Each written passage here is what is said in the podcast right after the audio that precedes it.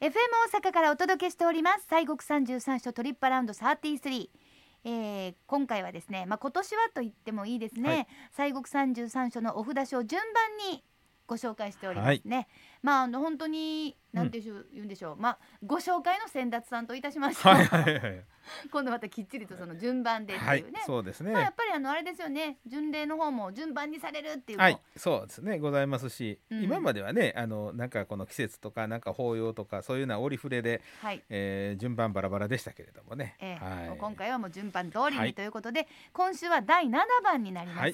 奈良県飛鳥村にあります東光さん岡寺さんをご紹介ください、はい、えー岡寺さんでございますけれどもね、えーこちらのお寺も古いお寺でございまして、飛鳥時代でございますわ。はそれは古いあ、ですさすが飛鳥村ですから。本当です、はいえー663年に、えー義円僧正という方があ建立したというふうに伝わっております。えー義円僧正という方が、まあ、生まれた年なんかようわからないんですけれどもね、はいまあ、あのお子供のお,、まあ、おおらない、えーご夫婦がですね長年この観音さんに祈願をされていた時ある晩に、えー子供の泣き声が聞こえてですねえーか外をパッと見たらこの、まあ、白い布に包まれて好奇に満ちた子供がいたそうでございます。はいその子供っていうのがこの義円僧正なんであらすあらあな。らうんうん、うん、でそれを聞きました天智天皇はこの子供が観音さんの申し子やと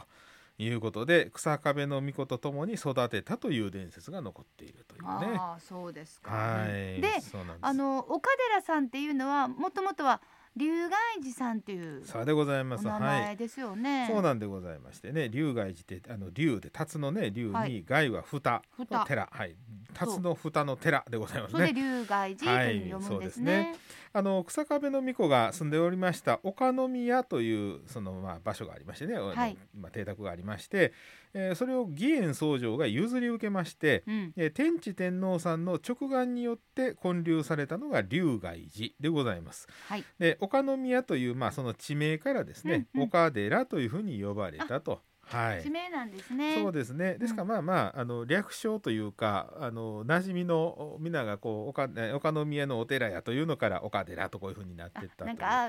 み万歳みた いな感じでそうですな岡寺さんになったっていう。ははいいえーまあその龍外寺という名前にもちゃんと縁がありましてね、はいあの昔その飛鳥の地を荒らしておりましたあ龍がおりましてね、うんこれがまあこの農民たちを苦しめておったわけなんですけれどもほうほこの義円僧正がこの法力によってこの池にですねこの龍を閉じ込めましてうん、大きな石で蓋をしたんですな。ほでまあ達を蓋で、えー、龍外というやつでございうます。ああそっえか、ーそれをまあそうして、まあ、閉じ込めまして、えーまあ、そこでねこの龍は改心しまして心を入れ替えて、うんで、えーまあ、いたと。で今もその龍外地というその池のおところにその龍は眠っておるとこういうふうになっておるんですね。ああでこの悪竜をおであるこの薬難からあ皆を救いたあ救い届く、まあ、救ったということで薬難から逃れられるということで、えー今もそのお岡寺さんというと厄除けのおお寺というふうに言われておりますけれどもね。ああそうか悪い竜の厄難を取り除いたので、厄除け信仰やしこうはい、ながんで始すまっかたことのあの蓋の中にはまだ竜がいてるんですからしいですよ。怖いですはねいもうほんま前にねあのほらバスツアーで行きましたはいね行か岡せてい寺たさだんき行かませしてたね福耳水のお一人ですから、はいそうですはいはいで福住さんに「あの蓋開けへんか?」っていうふうなことをねそうそうそうちょっと言うたら「そんなん何が起こるや怖いしようやらん」って言ってねそう言うてはりまちしょたかっらとね。だけちょっとだけ上げてみいひんかって言うたんですけねえど怖いことですちょっね。とだけね、はあいかん言うてね はいそして大きな観音さんいはりましたでございます。ねはい。あのこちらのご本尊さんもね大変貴重なあのお像でございましてね、うんご本尊さんは如意林観音さんの座像を座って座ってられるはいお像でございまし、そうでしてた国の重要文化財でございます、うんえー高さ4.85メートルございましてねはい現存している塑像あのすなわちこう土でできたおそ像うででしございたますそうねでした塑像としては日本で最大でございます大きかったですもんね、まあですからイメージイメージとしたら何やろ紙粘土というか粘土でできてる仏さんみたいなもんですないやあんな大きあーいしかもめちゃめちゃ年月経ってるのにうねですそよれでまあなんかちょっとあのあれですけどちょっと朽ち果てるイメージがやっぱり、はいはい土でキュッキュッって作ってたら、ええでもそうじゃなくて今も立派にちゃんとあるってそうですあいるんう。ですよ、うんえー奈良時代の末期に弘法大師があ作られたというふうに伝わっておりまして、はい、インド中国日本の三国のこの土を作って使って作られたというふうにまあ伝わっておりますうん、うん、で、えーそれまでのですねご本尊さんですなお大師さんが作られる前のおまでのご本尊さんとして、えー高さ31.2センチのおこの金金金堂いわゆる金属製でございましてね、はい金堂のお如輪観音さんのハンカシ結像が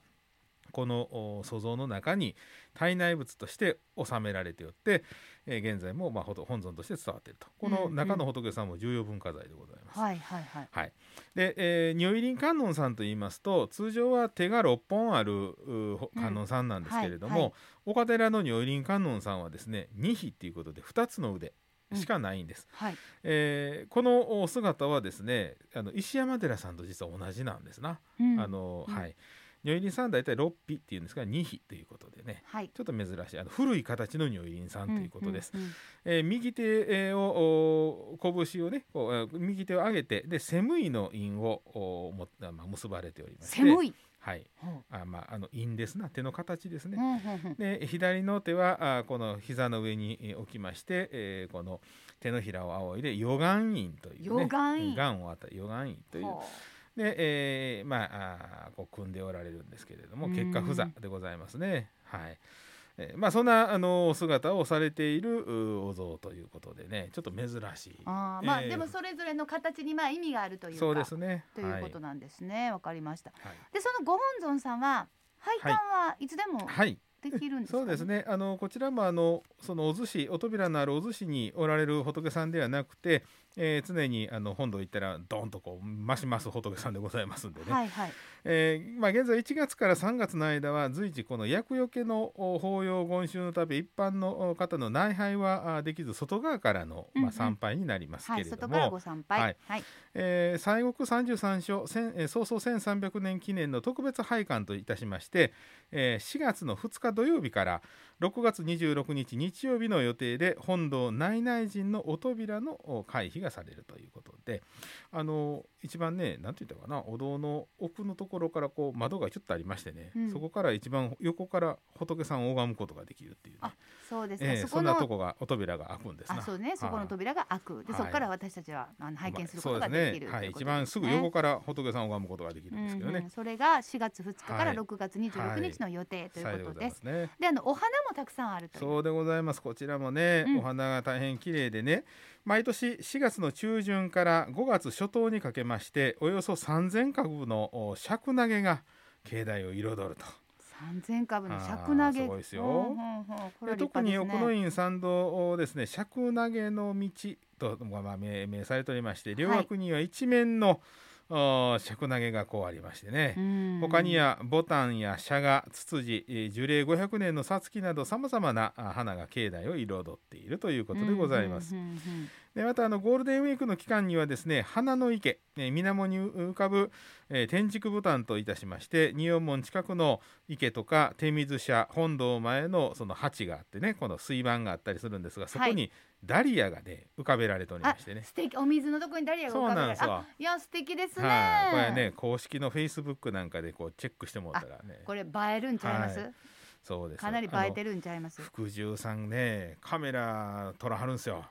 お好きなんですね、はい写真で撮らは上手るにね撮ってね、うんそれみんな上がったはる上げたはるんですけどああそうですかまあ、ええでも私たちもそのバスツアーで行った時に本当にあちらこちらにお花があったことを、はい、覚えてます、もうもう咲き乱れてたりあとはなんかちょお鉢にちゃんと綺麗に植えてあったりとかしてそうそうそうそうなんすでごいすめっちゃ手かけてはるなあっていうね、感じがしまさよしうてで。ございますははいい、さあ今日ご紹介いたしました奈良県飛鳥村にあります東高山岡寺さんは入山料が大学生以上400円高校生300円中学生200円小学生以下は無料ということでございます拝観時間は朝8時半から夕方5時まででなお12月から2月の冬季は夕方4時半までですアクセスは電車の場合近鉄橿原神宮前駅から奈良交通バス岡寺前下車およそ10分ということですね。はい、そうですね。あのまあ近鉄線に岡寺という駅がございますが、はい、まあバスとかタクシーがちょっと少なくてですね、うんうん、歩いたらね1時間弱かかっちゃう。あらはあ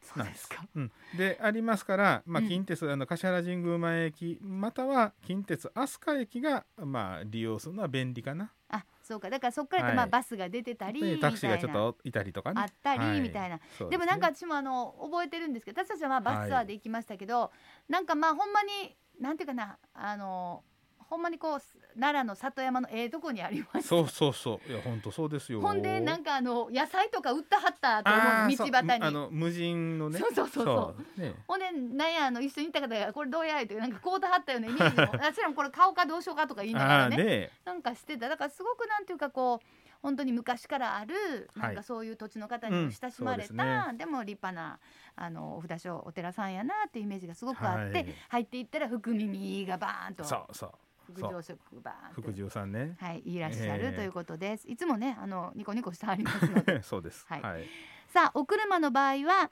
南半那道路から大和高田バイパス国道169号線を経由して飛鳥村吉野方面へ大和高田バイパス折り口から15分ほどということでございそうま。ですすね、うんあの岡寺さんに、まあ、無料の駐車スペースっていうのはあるんですけれども、まはあ、い参道が非常に細い道となっておりましてねちょっと気をつけていただいてはい、で、まあ、周辺にはあの民営の駐車場もございますからね、まあはいちょっとその辺ちょっとチェックしていただいたそうりですね、はい車が大きいねんとか苦手やねんいう方そはうちそょっうそとう周辺のそうね大きい方を置いた方がいいのかもしれませんね。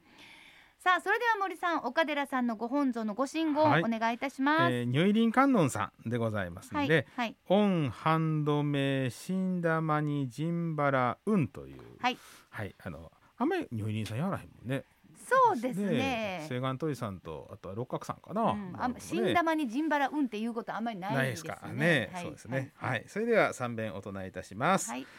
オンハンドメイシンダマニジンバラウン。オンハンドメイシンダマニジンバラウン。オンハンドメイシンダマニジンバラウン。はい、ありがとうございました。さあなお新型コロナウイルスの影響により拝観時間や行事予定などが変更となる場合もございますのでお回りの際はウェブサイトや SNS などでご確認くださいまたさっきもお話あったように写真をめっちゃ撮らはりますので、ね、もうそう綺麗なそうそおうそ写う真そがう。 SNS で上がってますのでね、ぜひあの、まあ、チェックもそうやし毎日こうフォローとかしてご覧になるのもそうですね。楽しいかな、はお花なんかもたくさん載ってるかなというような感じがいたしますさあ今週は西国三十三所第七番のお札書東光さん岡寺さんをご紹介いたしました